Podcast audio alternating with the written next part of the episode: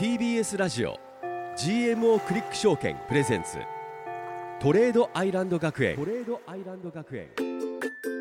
この番組は GMO クリック証券 GMO 外貨の提供でお送りします。さあトレードアイランド学園は今日も生放送投資についてバリバリと学んでいくぞ。おレッド吉田くん今日もおはよう。おグモリー花田さん何今日ちょっとえ？ちょっとあの何ですか？なメイクが熱くない？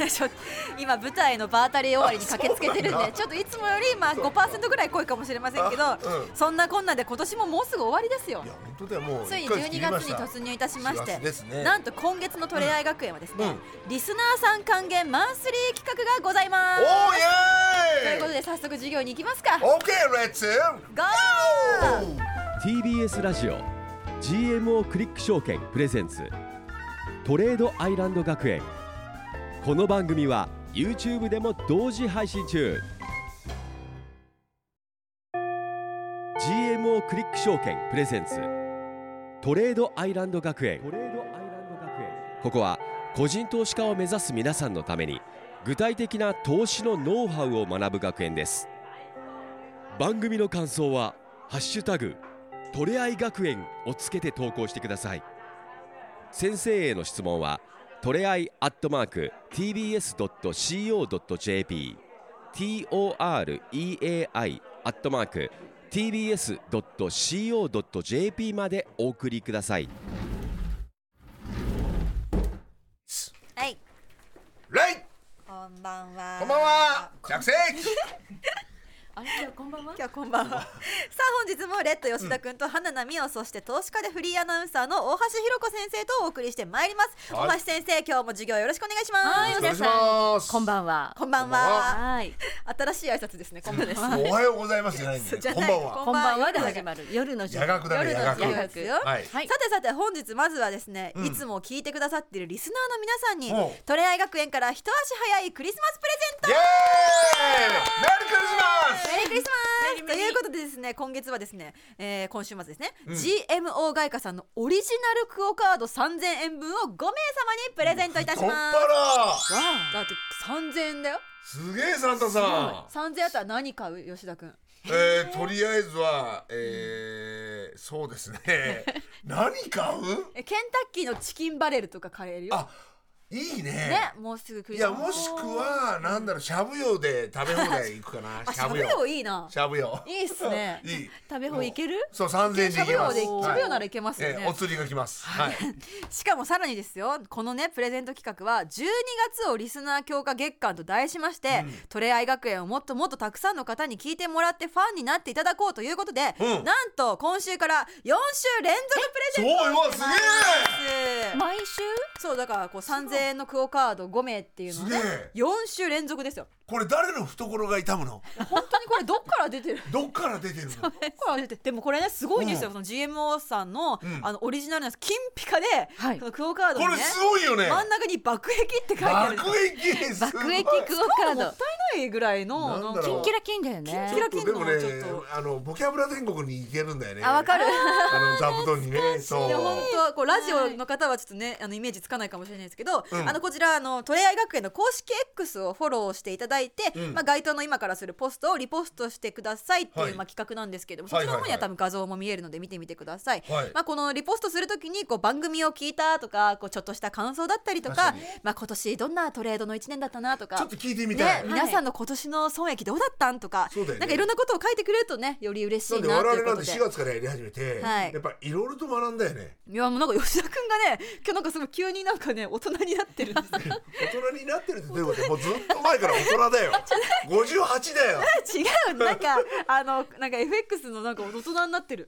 あなんかね、ようやくなんとなく分かり始めて光が見えた感ありますね。やいや今までこうラジオで聞いてて全然ちんぷんかんぷんだったのよ。えこの8ヶ月間ぐらいあですか？嘘。ある時からなんかわかんないけども。あそなんか理解できるようになってきたというか、はい。トレードのやり方がね。きっとリスナーの皆さんもねこうそのなんかいろんなことがね見えるようになってきたっていう方もいらっしゃるかもしれないと思うので、もうぜひぜひ「ハッシュタグトレアイ学園」トレアイカタカナで学園漢字でねあのつけてつぶやいてくださったらこうスタッフもキャストもね見てますので、はい。ぜひぜひツイートして応募してください。ハッシュタグ。ハッシュタグトレアイ学園お待ちしております、さあそしてですね早速ですが本日の授業に参ります、はい。先週のドル円相場の動きを振り返っていきましょう、まあなんかこう要人発言とかが結構なんかなんか動かした週だったのかなっていうイメージございます金曜日結構下がったんじゃね？いや急に下がりましたね。金曜日とか木曜日？金曜日に下がったのはえっ、とねパウエルさんの発言が、うん。あのあまりこうハト派的じゃあタカ派的じゃなかったっていうんでうん。下がったんですよ。であの10年国債の利利回り？利回りも下がったんですよね。下がりましたうん。下がりました、パウエルさんがきっかけじゃないんです。その前もうえ10そうなの11月29日から始まってるんです、うん。このドル円相場の下落の加速というのは、あそうなんですか？11月29日に何があったかというとウォラー FRB 理事。FRB の理事にウォラーさんという方がいるんですね、はい。この人はタカ派。タカ派ってなんだか覚えてますか？高派は要は、えー、インフレを加速させる。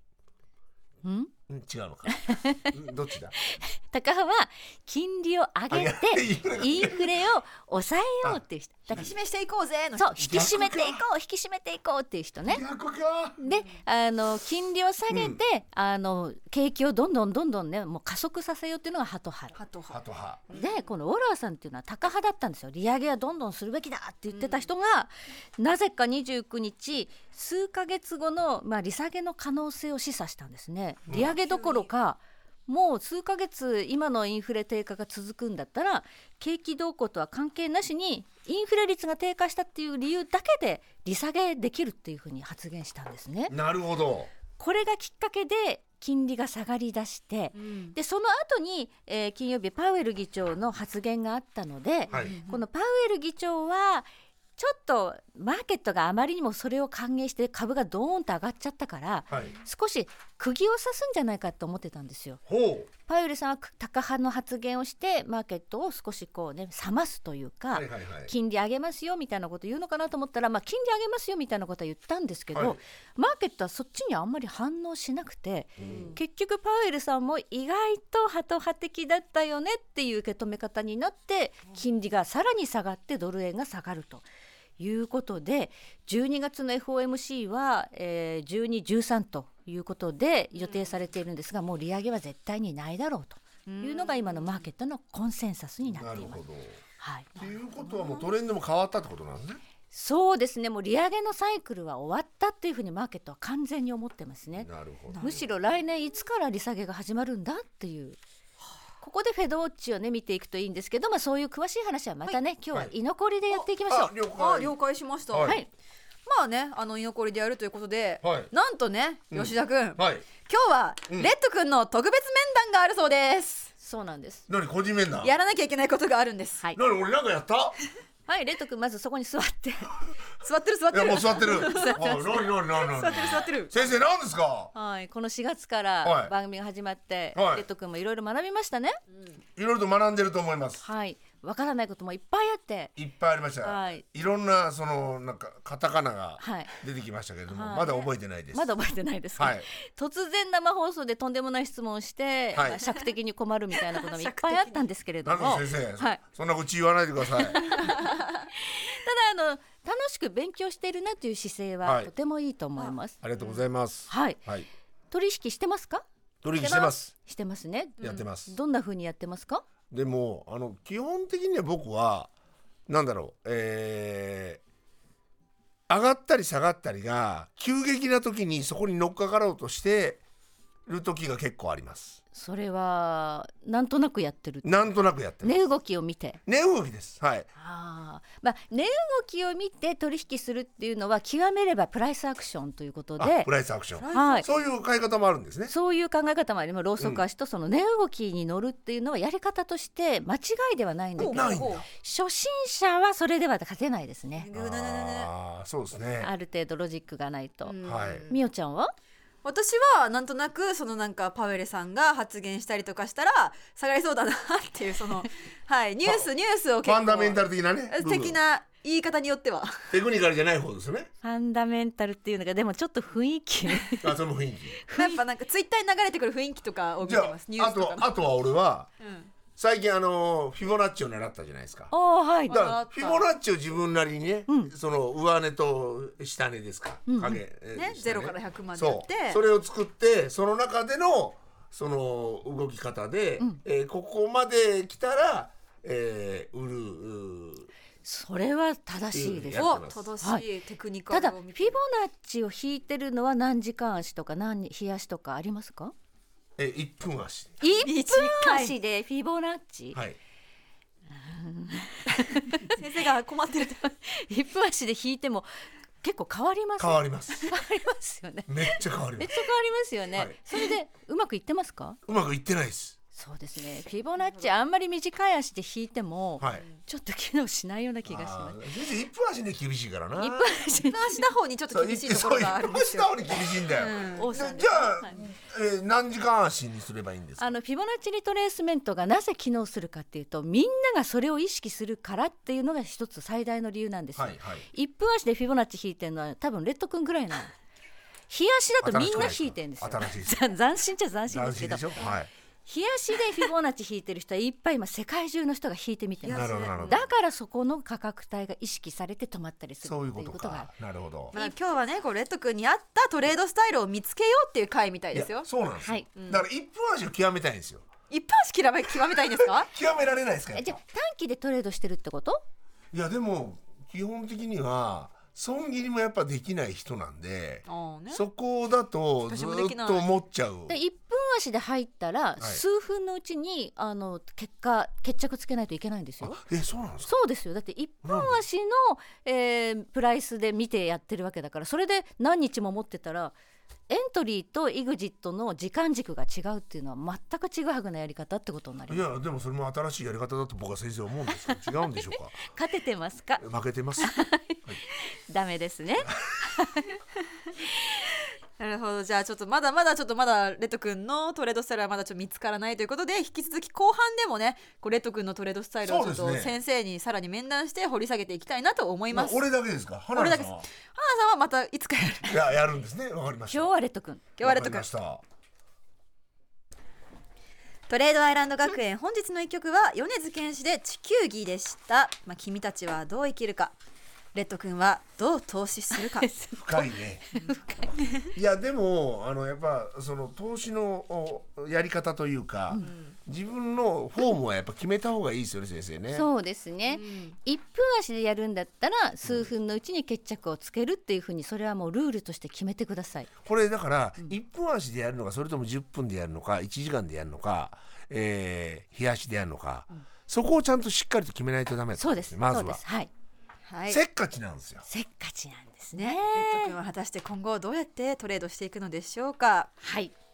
ということで生放送をお送りしておりますトレードアイランド学園。本日はですねレッド君に合ったトレードスタイルについて掘り下げて先生に決めていただこうという授業でございます。先生引き続きよろしくお願いします。お願いします。はい、お願いします。でもあれだと思うんですよ。やっぱあのこれ聞いてらっしゃる方も同じような感じのトレードのスタイルの方も結構いらっしゃると思う1そうですね。分。足打法ですか？1分足だを えあでもこれあのコメント来てます。来てますよ。なおこですさん。から、はい。私も1分足ばっか負けてます。なおこさんセーブセー1分足打法のセーブ方だよ。そしたらね、あのもう本当数分のうちにこうね、ねこうまあ決着つけるならいいっていうことですけれども、ブそうかやり方が変わってくるってことですね。変わるんですね。言い方がね、はい。先生はちなみに私はどちらかというとスイングでやるので、ん。まず大きな時間軸を見て、はい。で今どっち側の方向が優位性が高いのかを決めて、時間足か15分足かという落とし込んでエントリーポイントを探るっていうふうにやっています。なるほど。その中で決めていくってことですか？そうなんですね。その時々によって、はい。うんそういうのがマルチタイムフレーム分析っていうんですよ。マルチまマルチタイムフレーム分析。これ今度ちゃんとやろうかなと思いますけれどはいも、えー大きい時間軸から、えーテクニカル分析をしていって、エントリーするポイントはももっと短い時間軸で買うか売るかっていうのを決めると。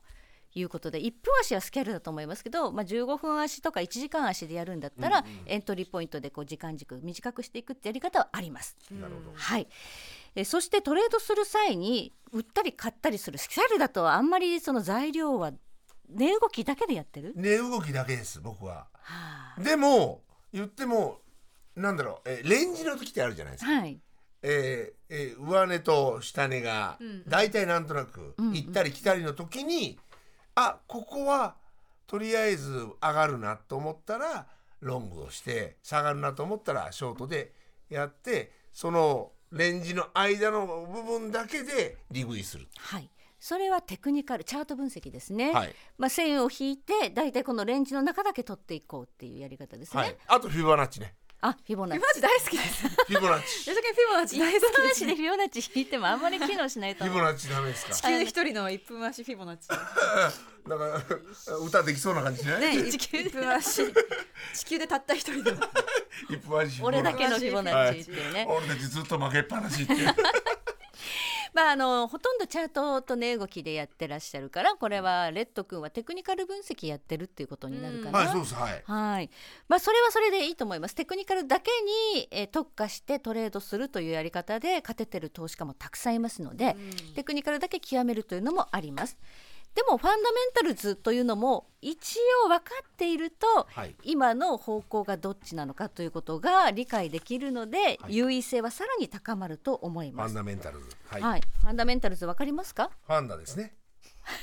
略しただけ。はい。その内容は？え？ファンダメンタルズっていうのは先ほどその要人の発言であったりとか、うんうん。はいはいはい。そういったものが影響して、えーかえー値動きがするという違います。まあ要人の発言はまあファンは大きく言うと不要不要人かなじゃ不要人違う。不用心。あ不要人はい。いやいやあの韓国の経済状況とか景気指標とか金融政策金利動向などが、うん。あとは政治環境なんかもそうですね、うん。これが市場に与える影響をまあ分析していくっていうのがファンダメンタルズなんですね、はい。じゃあちょっとここで問題を出しますパパパパンレッド君今ドル円をやるなら売りますか？買いますか？はいもうこれはもう100%の皆さんが言うと思います、はい。えー売ります。今日でもートです。今日でもうちのディレクター買ってましたよ。100%じゃないんですよ。この人は何を考えてるのかな？今もうトレンドは変わってるはずなんですよ。ああじゃあファンダメンタルズ的にはどういう理由がありますか？えーファウエルさんが、えー、ハト派的な発言をししたということじゃないんですか？違うのさっきやったやつだ。さっきやったやつ。パウエルさんはそれを一応修正したんですよ。その前に誰が言ったか。ウォラーさんです。オーラーさんだそうだ。はいはい。あのアメリカの人の名前を覚えられないですよ。すいませんはい。要するにアメリカの利上げのサイクルは終わり、はい。これから利下げがいつになるかがマーケットの焦点になってきている、はい。そうすると米金利が下がるからドル買いよりはドル売りになっていくだろうというのがファンダメンタルズ分析。それは正解です。はい。はい。ただでも僕が思うにはその短期で下がるわけではないなと。はい。だから中期で下がっていくのかなと。なるほど。3ヶ月、はい。6ヶ月ぐらいの。6ヶ月はどうかな、はい。6ヶ月、三でしょ ?3 ヶ月かな？3ヶ月は1ヶ月かもしれないけどマジで？とりあえず今下がるターンに入ってるなっていうのはチャートから見ても分かります、テクニカルで見てみましょう冷やしチャート。はい。はいこちら TBS ラジオの YouTube ライブ配信の方をチェックしてみてください、はい。はいこのドル円の冷やしチャートを今見せております、はい。151円のところでやっぱり下がってきている。これは去年の高値とほぼ同じところ、うん。これはどういうふうに言いますか？天井。みやちゃん？ダブルトップ。はい正解。やったよ。ダブルトップあるいは面合わせ、まあ、これが一つのサインですね、うん。あとはこれ一目均衡表と言われる、えーまあ、インジケーター入れてるんですけれ一目ども均衡表とも読みますよね。はい。じゃあ一目です。あ一つ一つ目均衡一つ目表。均衡表です。はい。これも、えーもうね三役がもう反転してしまっているということでつまり雲も下抜けていますし転換線基準線も下回っていますしこの緑色の地高線っていうのもローソク足を下回っているということでこれすべての、えー観点からもうドル円は下がるという方向に転換しています、そして90日移動平均線というのがずっとこれまで上昇トレンドのサポートになってきました、綺麗にサポートしたんですね、で今回も1回サポートをして跳ね返ったんですけど一目均衡表のこの転換線黄色いラインで見事にやっぱり打ち返されて落ちてついに超えたってことですね。そうですデッドクロス。そう。で90日をも下回っている。冷やしで見るとこれは完全に円高のターンに入ったというふうに見えますね。はい。全世界のテクニカルはそういうふうなことだってことですねみんなこれ見てるとするならば、まあ、そう考える人は多いんですけどただやっぱりこうなぜか買う人もいるんですよね。だなぜか買う人もいるから値段ってついていくんですそういうけどね。ことか。はい、スケベロングですね。スケベロング、まあ、スワップ狙いでスケベロングっていうのもやっぱどうしても出てくると。うん。で先ほどレッド君がおっしゃったように、はい。これだから3ヶ月か半年は下がりそうだけど、短期は分かんないっていうふうにレッド君言いましたよね。はい、短期っていうのは例えば今日明日はっていうことですよね。はい。この今日明日は下がるかどうかわかんない。反発するかもしれない。ここを見るときに日足じゃなくてもっと短い足を見ましょうということなんです。なるほど。それがマルチタイムフレーム。これはちょっと時間的にですね、はい。居残り補修のところで。あうわなるほど。時間足を見ながら。なるほど。時間足のものはちょっとラジオの本編ではなくて、はい。YouTube の方でやるってことですね。はい、引き続きだから本当の居残りですよいレッド君の。いやでもこれで今回のでもっともっと理解できると思います。ね、はい。でもいいなんかトレードスタイルが見つかりそうな気配はありますね。そう。来年はやりますよ俺。ということで先生のレッド君面談の時間でございました。先生はい。今週もありがとうございました。ありがとうございました TBS ラジオ GMO クリック証券プレゼンツトレードアイランド学園。この番組は YouTube でも同時配信中。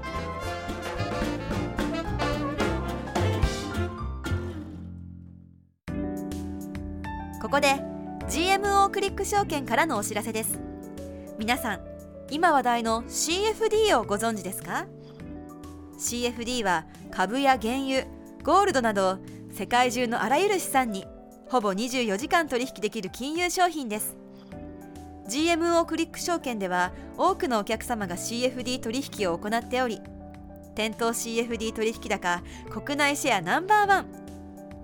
パソコンからスマートフォンまで高性能なトレードツールも使いやすくサポート体制も充実しています。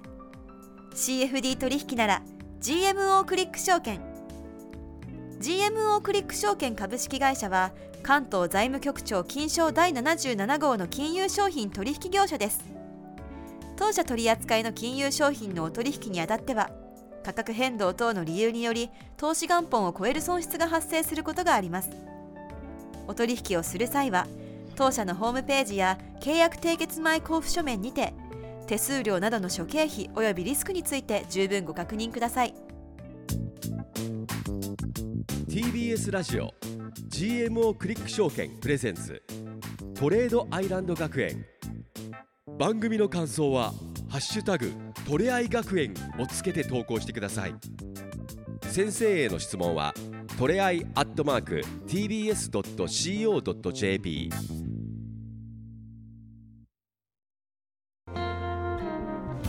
TBS ラジオ GMO クリック証券プレゼンツ。トレードアイランド学園。レッド吉田くんと大橋ひろ子先生そして花奈美桜がお送りしてきたトレードアイランド学園。この後ねもう散々出てきましたけどいろんな残したものがございますので 居残り補修の様子を YouTube でライブ配信いたします。ぜひ TBS ラジオ公式 YouTube チャンネルご覧ください。ということで最後に大橋先生から今週の気になるトピックをお願いいたします。はい。今週はもう12月に入っても2週目ということで、はい。金曜日に大きなイベントがあります。お何でしょうか？雇用統計。あ雇用統計だ。ドラえも13ん金曜日じゃない。じゃない。今月は8日、よそうですね、えー8日の金曜日に雇用統計が出ます、えー予想20.2万人。NFP、非農業部門。雇用者数。この数字が予想よりいいか悪いかでまたアメリカの金利動向かなり動きますので。動くんですか。はい。ということはドル円もちょっと変わってくるもう大きく動くと思いますよ。大きく。金曜日か。金曜日。決戦は金曜日うだわただ今夜も、えー、12時にジョルツ労働求人件数が出ます。ジョルツで動いたっていうことはありましたね今年。ジョルツポーズした記憶がございます。ーはい。なんかね、この求人件数がまた弱かったりするとドル円また下がる可能性があるので今日の12時。わあ12時起きてなきゃ。それだからさ下がった瞬間に乗っかかっちゃダメなんですか乗っかかって何買うの売るの？売るの。うん下がる前に売った方が本当はいいんですよね。でも下がるか上がるかわかんないわからないんですよね。だからこういう指標でもし強くて上がったら上がったところで売るとかいうんだったらある、なるほど。はい。はいということで詳しくはこの後またやります。ここまでのお相手は花奈美音と。レッド吉田と。大橋ひろ子でした。また来週。また来週。GMO クリック証券プレゼンツトレードアイランド学園。この番組は GMO クリック証券 GMO 外貨の提供でお送りしました。TBS ラジオ GMO クリック証券プレゼンツトレードアイランド学園。ツイッターは「ハッシュタグトレアイ学園」先生への質問はトレアイアットマーク TBS.CO.JP までお送りください。さあここからはトレードアイランド学園の放課後延長戦でございます。TBS ラジオ公式 YouTube チャンネルのみでの配信となります、はい引き続き残り授業やっていきます。大橋先生よろしくお願いします。よろしくお願いしおます、願いします、ね今日もたくさんのコメントやメッセージありがとうございます。結構今日来てない？ねなんかやっぱみんなやっぱあれ爆撃クオカードが欲しいとかいやいや。欲しいだろ？これ欲しいだろ？読んだら当たればいいのにね。ね読んだ人に当たったらいいのにね。ね確率上がるんじゃない？確率上がるかな？確率上がるといいな。うん。こちらはですねラジオネーム、ヘンスルうさぎさんから資産をほぼすべて日本円で持っている私としてはこの調子で円高が進んでもらいたい。まあ日本人全員円持ってるってことですから要は。いやそうなんですよ。まあ基本は円にフルベットしてますからね。そうね、はい。もうただね現金持ってる人からしてもやっぱ円高になってくれたら助かりますよ。そうなると海外旅行も行きやすいしね。ね？もう今なんてもうハワイとか行ったら今行けない行けないランチとか食べれないですよね。物価すごい高いでしょ5000円とかでしょ？ランチランチ5000円？本当にすごいことになってますからね、はいでも確かに私もなんとか円ですぐ買っちゃうんで円高になってほしいですねやっぱね。なあね本当そう。そうですね。なんとか円だもんね、なんとか円しちゃうんですね、ありがとうございます。他にもたくさんいただいてますね、こちらは、えー俺様お前お気に入りさんからトレアイ学園とか聞いてると投資も面白そうと思う。なんだ嬉しい。個人的にはすごい金利になってるトルコに投資してみたいななんて。ちょっとトルコはね、えー金融政策があのちぐはぐなんで そう。エルドアン大統領が勝手にあの、ねえ中央銀行の総裁をクビにしたり最近まともになってきたんですけどとはいえトルコのインフレ率は60%とかなんかそういうレベルなのでちょっとトルコリラって信任がないのでリスクが高いです。金利だけ見てこのトレードしようっていうのも雰囲気トレードがやめた方がいい。よちゃちゃんとトルコはねうん。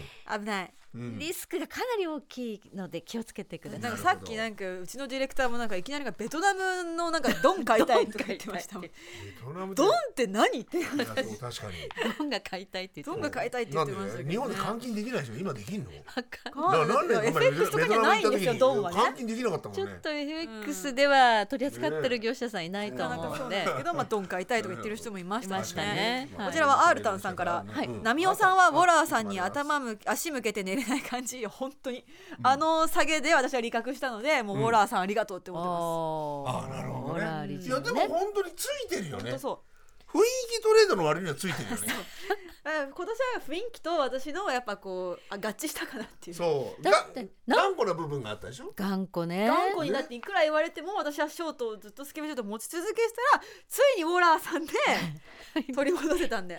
結果的に今年すごい勝ってるんですよ。いやそうなんです実はねすごいん私ですよちゃんと勝ってるんですよ。勝ってるんです帳尻合わせてちゃんとプラスなんですトよ。レード向い。てるんですよね危ない。この意外と。12月で全てがなくなる可能性だってあるのがやっぱ FX なので。今今何してるんでしたっけ？今ニュージーランド円をずっと持ってる。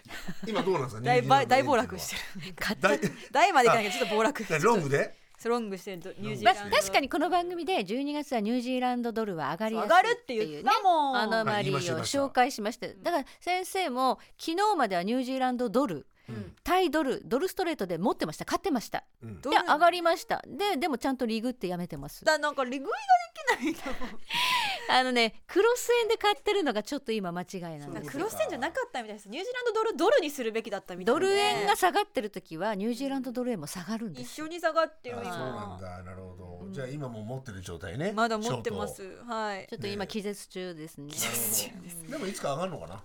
まあまだでもねドル円が上がらなければ上がらないわけでしょ。そうですね。基本こ的には。のままでもトレンドはもう下がる方向だよ、今だよ今損切りするべきだよ。でもな今年全部気絶で勝利してきたからな。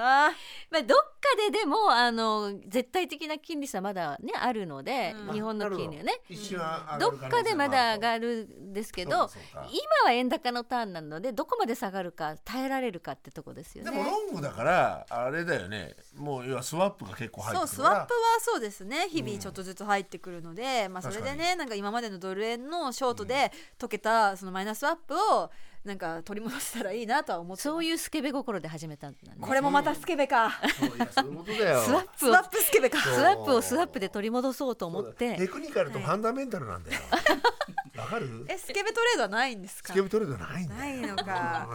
学ばないと何ヶ月経ってんのよちゃん。ああもうえ勝ってんだよでも。そうね俺俺思いっきり負けてるもんね。こちら田原有美さんからのコメントです、はい。2023年か去年の今頃にはすごく下げてて、まあ、その上今年はアメリカの景気後退って言われてて参ったなと思ってたな。本当に外れてくれてよかったと、確かにこの1年も2023もねガーッと上がりましたもんね。そうなんです結局ね結局上がりましたからね確かにね。ね、まあ、外れてくれてよかったってことはまあねじゃあねそっちにかけてたってことですかね。だから今年はあある意味、えー夏場に、うん。えー結構どういうふうになるみたいなこと言われてたのが、ん。ならなかったじゃないですか。アメリカの金利は夏に下がるっていう予想がねね。年初はあったけど。出てたけどね。全然下がらなかったし。下げなくてもいいぐらい景気が良かった。良かった綺麗に上がっていきましたねこの1でもその辺年はの格ね言は来年ちょっとはめ込んだ方がいいかもしれないはめ込む。はめ込んでいくはめ込んでいく。ねもう8月の金利狙いっつうはい。絶対下がるんだみたいあーまああのねね。シーズナリティなんかもまた学んでいきたいと思いますね。了解です。は。はい。いはい、そんなこんなでたくさんコメントありがとうございます。ありがとうございます。切れなかったんですけど、みんなで読みたいと思います。なはい。じゃあちょっと居残り補修に残した授業いきますか。そうですよ。私のトレードはどのようにすればいいのかってことですよ。結局ね、はい。結局皆さんも見てらっしゃる方もどういうふうな感じでやればいいのか分かってらっしゃらない方も結構いらっしゃると思うんで。はい。はい。先ほどファンダメンタルズ的にはアメリカの金利が下がる方向というのが今テーマになりつつあるから、はい。ドル金利低下でドル売り、はい。これはドル円売る方向だっていうふうに固まりましたね。はい。ですね。はい。はい。で冷やしのドル円のチャートを見たら、一目均衡表のサインも、それから90日線も割り込んでるし、はい。えーダブルトップだし、はい。これは下げ方向だなっていうのは固まりましたね。固まりました。はい。はい。そしたらドル円はどうしますか？もうすぐにショートです。すぐにはちょっと。直ちに。直ちに。あちょっとダメなんで今だってちょっとこうドル円下げ渋ってますよね。ちょっとね上がったりしまはい。すね。だからえっと確か昨日ですかね。昨日146円の20何銭ぐらいまで行ってそっからは下がらないんですよね。そうなんですね。っから上がってるんですよね。うん。そうなんですね。だからあの基本的にもうこうだと思った瞬間に売るとかいうのやめてください。待てないんですよ。待ってください。あのドキドキするんですよマイナスになると。ああっつって。えそのマイナスになる前にそもそも持つことを待てってことですよね。そう持つのを待ってくださいもう決まったのはいいんですけれどもエントリーポイントっていうのがありますので、下がってる時に売るとやっぱ反発して負ける可能性があるので、下がってる時じゃなくてそういう時は売るって決めたら反発したところで売るんですよ。なるほど。ということで先ほど日足のチャートを見ましたが時間足のチャートを見てみましょう。はいはい、うん1時間足のドル円相場のチャートをご用意しました。はいはい。同じテクニカルを表示しておりますので見てください。一目均衡表それから90日と200日の移動平均線ということで、151円90っていうのが左側にありますねここがあの天井になったとこですね。はいここから崩れてきて、えー売りのポイントがどこかというと一目均衡表の転換線と基準線というのがあるんですけど緑と黄色ですかね。緑じゃなくて緑は地高線ですね地高線か。赤と黄色です赤と黄色か。赤と黄色のラインに沿って、えー下がっているのが分かりますか？ドル円相場赤と黄色のラインに阻まれて、えー、冷やし90日 SMA ポイントっていうとこまで綺麗に、えーうん赤と黄色のライン階段ができてますね。階段のようになってそこを越えられなかったっていうう、んえー下がってくるなと思ったらこの一目均衡表の転換線と基準線の下にいますのでそこから抜けない限りはここにぶつかったところで売る。ぶつかったところで売るっていうふうにやってください。この黄色の階段の踊り場みたいなところでそうです。ちょうどってことですよね。黄色のラインまでに戻ってきたところで売るとかこれで売るんですか？黄色のラインを越えても赤のラインにぶつかったところで1回売ってみるとか。うん。なかなか越えられないで下がってきてますよね。はいでこの90日 SMA ポイントっていうのはこれ1時間足だけど日足で見ると90日のサポートラインで跳ね返ってるとこなんですよ。だから日足も見て90日の移動平均線で1回跳ね返ってるところがここなんでちょうどそこのとこは日足も見て日足のところでここは1回ちょっと跳ね返るかもしれないって言って売りをやめるとかあーなるほどこれがねこれ同じポイントにねこれ矢印引いてあります。これねこの見方が結構ややこしいですね。はい。日足のチャートもう一回見てみましょうか。はい。うんうん日足のチャートを見ると、うん。はい、いえーこの90日の SMA ラインってはい。ずーっとサポートしてきましたよね。はいで一番右の、えー90日のサポートのところで跳ね返ってるとこありますね。一回150跳ね返ってる。跳ね返ってる。うん。うん。これがちょうどこの時間足のところの、えーこの跳ね返ったところなんですよ。同じタイミングこここがこれなんですね。だから90日を意識していればここで売りを一回やめるってことができますよね。日足で見て。なるほどななるほど。二つ見ないとダメなんだ。どっちも見てください。日足のテクニカルポイント見てください。まず90日がこれまでずっとサポートされてきたなと思ったら、はいはいはい。90日のところで一回ショートやめるんです。90日まで下がったところで。そうすると見事にやっぱ90日で反発しました、はい。一回反発してる。ででも日足の、えーこの一目均衡表を見ると黄色い転換線と赤の基準線がこうクロスしてるところまでしか戻らない。ここ抜けられなかったですよね、はい。ここで売る売るポイントなんですよ。なるほど。ショートを売るってことですね。ショショートするとショこねートするんですね。そう。はい。んここを超えられない限りずっと売りを継続します。日足では。なるほど。はい。日足ではこの転換線基準線というところを超えない限り終値でね、あのヒゲで超えてくる時あるんですよ。だけどニューヨーククローズの終値で超えなかったらそのサインは生きてるって考えてくださいなるほど。そう。ひげ気にしなくていいんだ。ヒゲで超えちゃう時あるんで、う。んいや悲劇にしちゃうより一気に行く時あるじゃないですか。一気に行った時はあもうこれテクニカルでこれ好転したなと思ってもなんかニューヨーククローズでまた下がってきて結局これ抜けらんないっていう時があるので、はいはいはいだから終値で確認して、えーこの転換線基準線超えられないようだったらまだ売り目線でいいというふうに考えて売るんですけどただ今これちょっと、えーこの転換線基準線からずいぶん下の方に離れて下がってきちゃいましたよね。だから少し戻るかもしれないというふうに考えてもう一回時間足を見ます。はいはいはい戻るかもしれない。どこまで戻るんだろうなというふうに考えた時に転換線基準線まで戻る可能性はあるんですけど日足の。はい。時間足を見てはい。時間足で、えー200日と90日の移動平均線引いてありますけどここまで戻ったらやっぱ下がるっていうパターンができてますよね。はい。はいだからこの転換ポイント。転換ポイントですね、えーこの200日の移動平均線とか90日の移動平均線とのを引いておいて、うん。ここにぶつかったところで売るとかあるいはあのこれにぶつかって下がり出した時にまた転換線と基準線を超えられずに下がり出したらここにぶつかったところが売りポイント。これは時間足でのエントリーポイントですので時間足で、えー売って時間足で買い戻すっていうやり方をしてもいいんですけど日足で売るんだったら売りで時間足で売ったらそのまま日足でずっと何日も持ってても大丈夫です。なるほど。そこまでの大やけどはしなさそうな売りまあ売りが日足で売るって決めたから時間足でも売りで入るんです。戻ったところを売る。例えばどこまで戻るかっていうのをこの200日とか引いといて戻ったところで売るという、そこでぶつかったところここ超えられなかったな、ね。はい、後からチャート見たらわかるんですけだどねから今だとこれ148円のうん、50銭付近ってことですか？今だとまあまあ。そこまで上がったらはいはいはいはいまた下がる可能性があるからそこで売りを入れた方がいいみたいな。そうですね。例えばこの200日まで戻るリスクが、まあ、ああると考えてあると考えて200日まで上がったところで売るとかね、はいはいはい、はい、そんな風にやっていくと。でもしかしたらあのそこまで上がらない可能性もあると。あります。上がらなくてそのままトレンドが下がったまま。そうそうそうこのまま90日で阻まれて下がっていくトレンドに入っていくかもしれない。で今日のえ例えばジョルツとか、うん。ISM とか PMI とか出ますので今日の指標で弱かったらこのまま下に行きます。そうかその2つのパターンを覚えればいいんですねまずね。で今日の指標が良かったら一回上に行くんで、上に行ったらどこで売るかっていうとこのなんか90とか200日とか。うわーそういうことね。そう時間足を見ながらやるとか。あと日足で見ても、えーこの90日の移動平均線と、えー一目均衡表の転換線がこうぶつかってるんで日足のチャートもう一回見ていただけると分かるんですけど、ぶつかってる。そう。うん。ここが強力な抵抗になるのでここまで戻ったら売りのポイントっうん。ていうふうに考える。ですね。売りなんだ。皆さんわかりました？おーチャイムだ。